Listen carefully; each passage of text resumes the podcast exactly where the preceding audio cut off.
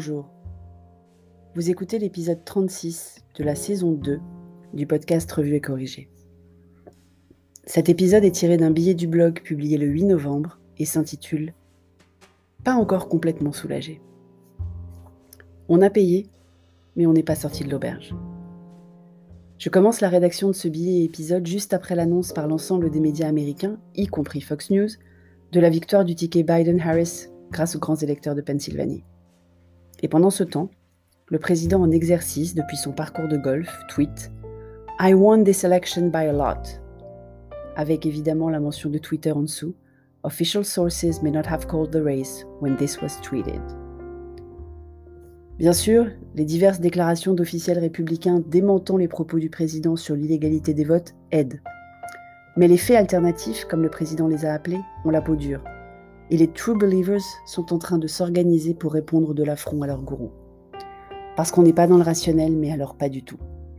Les images des supporters hardcore autour des endroits de dépouillement, les tweets de l'équipe de campagne tous flagués par Twitter, ils auront au moins appris à modérer pour l'occasion, ou les propos des avocats, Giuliani en tête, ne présagent rien de bon pour la suite.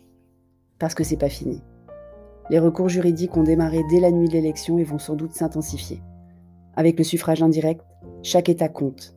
Donc attaquer dans plusieurs permet de réduire le risque ou augmenter les chances. La vraie victoire n'est donc pas pour tout de suite. Les États-Unis sont quand même fascinants. Pour un pays qui se veut l'inventeur et le premier représentant de la démocratie, on leur apprend pas la Grèce antique à l'école. Enfin si, mais ça dépend des États, enfin pas partout. Bref, vous m'avez comprise. Pour un pays qui se veut l'inventeur et le premier représentant de la démocratie, il n'existe pas d'organe officiel fédéral qui valide les résultats. Chaque État reste souverain sur le sujet. La seule constante depuis des années a été que le perdant reconnaisse sa victoire dans un discours, après un appel au vainqueur. Classe, quoi. Propre. Parce que si on veut être président des États-Unis, on respecte la démocratie, normalement. Mais la vraie victoire, si la justice fait son travail correctement, c'est-à-dire avec objectivité et impartialité, ne sera pas celle de Joe Biden. Ce sera celle de Kamala Harris. Jamais une femme ne sera aussi proche de la présidence après tout le cirque et certainement pas une femme non blanche. Mais d'ici là, d'ici là, il y a quand même les procès, donc. Certains ont déjà été classés sans suite et sans mérite par certaines cours de justice, mais d'autres plaintes vont être déposées et ça peut durer longtemps. D'ici là, je vais quand même rester en alerte sur les disciples les plus fervents du président en exercice, parce qu'ils ont acheté beaucoup de fusils et de munitions, parce qu'ils refusent de renoncer à leur rêve de suprématie, parce qu'ils sont paranoïaques, irrationnels et dangereux. Et pendant ce temps, le confinement nouveau ressemble quand même furieusement à une transformation de l'ensemble des commerces en click and collect géant, voire en ask and collect, qui provoque des files d'attente plus importantes que si les gens pouvaient déambuler dans les magasins. Les centres commerciaux ne désemplissent pas, les transports en commun non plus. Les lycéens vont peut-être se retrouver en demi-classe, mais peut-être pas, ça dépend, ça dépasse.